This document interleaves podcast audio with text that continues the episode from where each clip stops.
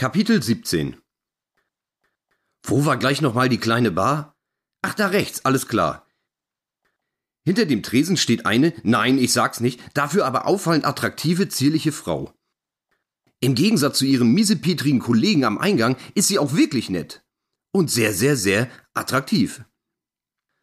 Sie schenkt mir ein kaum zu ertragendes, einnehmendes, herzliches, warmes Lächeln. Oh Mädchen, du spielst mit dem Feuer. Nur noch wenige Momente dieser Anblick und du bist das neue Zentrum meiner Schwärmereien, Fantasien und Tagträume. Lass es lieber, los, lass es lieber sein. Als der Zauber dieser himmlischen Person komplett die Kontrolle über mein Denken zu ergreifen droht, verliere ich den Fokus und lasse mich ablenken. Ein einfaches, was es denn sein solle, weckt mich schließlich wieder auf und macht diesen magischen Moment zunichte. Bier ist klar, aber welches? Ich schaue in einen mit etlichen Marken und Sorten prall gefüllten gläsernen Kühlschrank. Noch völlig benebelt von meinen Gefühlen und Eindrücken entscheide ich mich für eine Bremer Ausgabe in grüner Flasche. Wahrscheinlich das mainstreamigste und einfallsloseste Exemplar im kompletten Angebot. Gott, wie peinlich! Als wäre das nicht schon schlimm genug, erkenne ich im Moment meiner Wunschbekundung auch noch, dass es das einzige Bier in einer kleinen 0,33 Liter Pulle ist. Och nö! Wer braucht die denn? Ganz genau, kein Mensch. Es sollte europäisch untersagt werden, Getränke in dieser Krüppelgröße auszuschenken. Schon gar nicht in Glasflaschen. Naja, ich meine ja nur. Bier sollte idealerweise nur in kleinen Fässchen unter das Volk gebracht werden. Ja, nur in kleinen Fässchen. Ich grüble noch, ob diese Teile besser aus Holz oder Metall sein sollten, mit Strohhalm oder ohne, und aus welchem Material dann der Strohhalm sein müsste, da vernehme ich ein Das macht drei Euro bitte, ganz fern am Horizont meines Wahrnehmungsspektrums. Ähm, stimmt, da war ja noch etwas. Die herzlich warme, einnehmend lächelnde Fee hinter dem Tresen holt mich abermals in die Gegenwart zurück. Aus der Tasche kämpfe ich mein Portemonnaie hervor. Diesen Dreckschirm muss ich unbedingt loswerden. Der nervt einfach nur noch, bringt alles durcheinander. Ich hätte ihn oben ins Pissoir schleudern sollen. Ja, ganz genau. Da hätte der Stasi-Arsch in seinem grauen T-Shirt aber schön doof aus der Wäsche geguckt.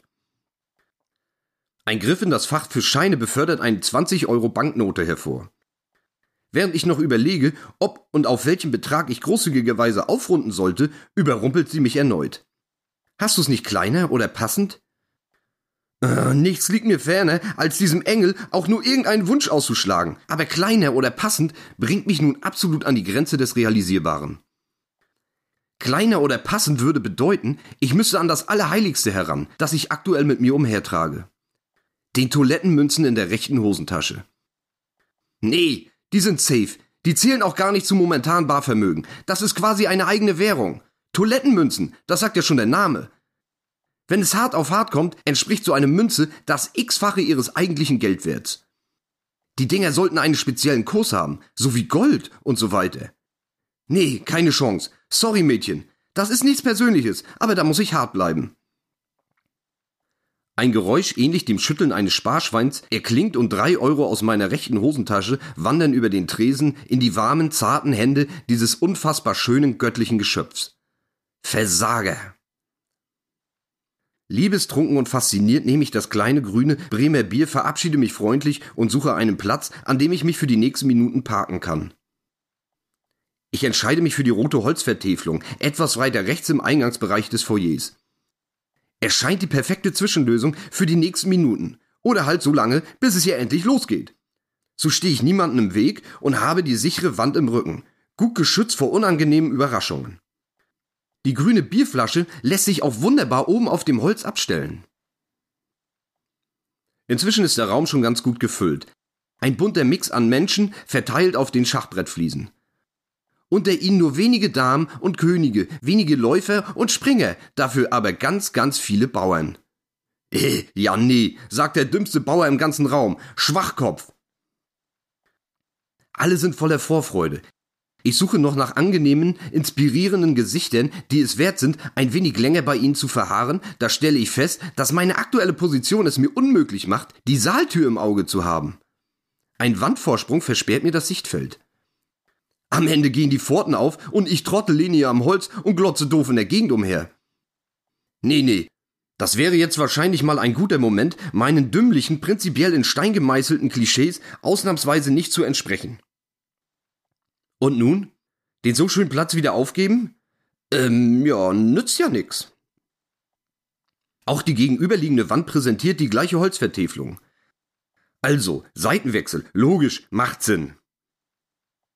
Die Tür jetzt genau im Blick, muss ich allerdings zur Kenntnis nehmen, dass die Abschlussleiste hier deutlich schmaler ist und nicht ausreichend Platz für die Bierflasche bietet.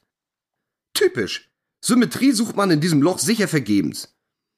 Noch zwei, dreimal versuche ich mein Glück erneut, aber keine Chance. Es passt einfach nicht. Och nö.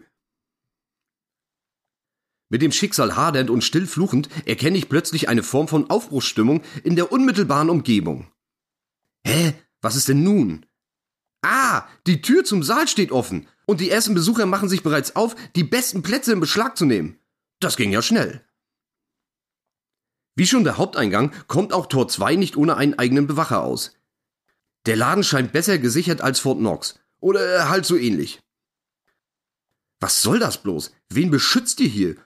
Es geht doch nur um eine Buchlesung und nicht um das Grabtuch Jesus, die rote Mauritius oder einen kompletten Satz Happy Hippo Sammelfiguren aus Überraschungseiern der 90er Jahre. Wer soll euch denn hier irgendetwas wegnehmen? Hier bricht doch in den nächsten Tagen eh alles zusammen. Vor meinem geistigen Auge erscheint ein böser Wolf, wie er das Häuschen der drei kleinen Schweinchen einfach wegbläst. Ein Puster und alles ist hin. Ganz genau. Kleine Schweinchen. Hihi, haha, hoho. Du Dummkopf. Gatekeeper Number 2 scheint allerdings deutlich entspannter. Dem vom Mauerschützen ausgestellten Passierschein in Form des kleinen Papiertickets von der Rolle zeige ich mehr im Vorbeigehen und ernte wenig Interesse. Endlich jemand, der sich nicht zu wichtig nimmt. Oder einfach nur gleichgültig ist? Ah, mir egal. Um nicht doch noch unschöne Aufmerksamkeit zu erzeugen, frage ich etwas dümmlich und scheinheilig, ob man auch die Getränke mit in die Vorstellung nehmen darf. Ein nettes Kopfnicken. Logisch. Schon halb auf dem Weg zu meinem Platz das nächste Rätsel. Wo ist überhaupt mein Platz? Gibt es feste Zuordnung? Gilt das Prinzip, wer zuerst kommt und so weiter? Ratlos schaue ich auf die noch spärlich gefüllten Reihen. Hm, ganz vorne ist noch alles frei. Da will sich auch niemand sitzen. Nur die Streber sitzen ganz vorne, oder? Sicher freie Platzwahl hier. Ich sollte mir einen Sitz direkt am Gang suchen, die Jacke drüberlegen und fertig. Das Prinzip wird sicher dasselbe sein wie an jedem verfickten Hotelpool im gesamten Mittelmeerraum.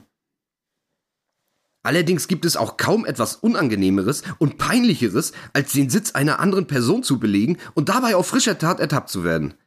Ach Gott, was für eine Erniedrigung. Ähm, entschuldigen Sie bitte, aber könnte es sein, dass Sie zufällig auf meinem Platz sitzen? Mach mal die Augen zu, du Vollpfosten. Dann siehst du, was deins ist. Du Arschloch. Naja, so wahrscheinlich nicht. Kleinlaut würde ich sicher auf allen Vieren um Gnade winselnd das Weite suchen. Um nicht zur unfreiwilligen Lachnummer dieser Veranstaltung zu werden, springe ich lieber noch einmal zum netten Dorman zurück und frage diesmal nicht gespielt, sondern ernstdümmlich blickend nach der Sitzverteilung. Ah, steht alles auf dem Ticket. Ach so, ich seh's. Zwar nur ganz klein, hätte ich aber auch selbst mal drauf kommen können. Nun gut. Platz 17, Reihe 3. Okay, das scheint weit vorne, aber eben nicht zu weit vorne. Perfekt! Ähm, ähm, aha, jetzt verstehe ich. In diesem Kino- oder Theatersaal ist die in der Bestuhlung gesehene zweite Reihe in ihrer Nummerierung offensichtlich die dritte. Die erste existiert überhaupt nicht. Hä? Was soll das denn? Das wird sicher noch ordentlich Verwirrung stiften. Egal. Ich sollte erst einmal safe sein. Hier wird sicher nicht mehr aufgestanden. Garantiert nicht. Auch das Ziel oder der Wunsch, direkt am Gang zu sitzen, erfüllt sich fast bedingungslos. Nur ein einziger roter, samtener Sessel links neben mir trennt mich und den möglichen Fluchtweg. Ob sich dort noch jemand hinsetzt? Abwarten.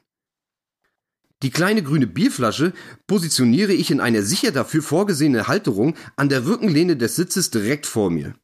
Da hat endlich mal jemand mitgedacht.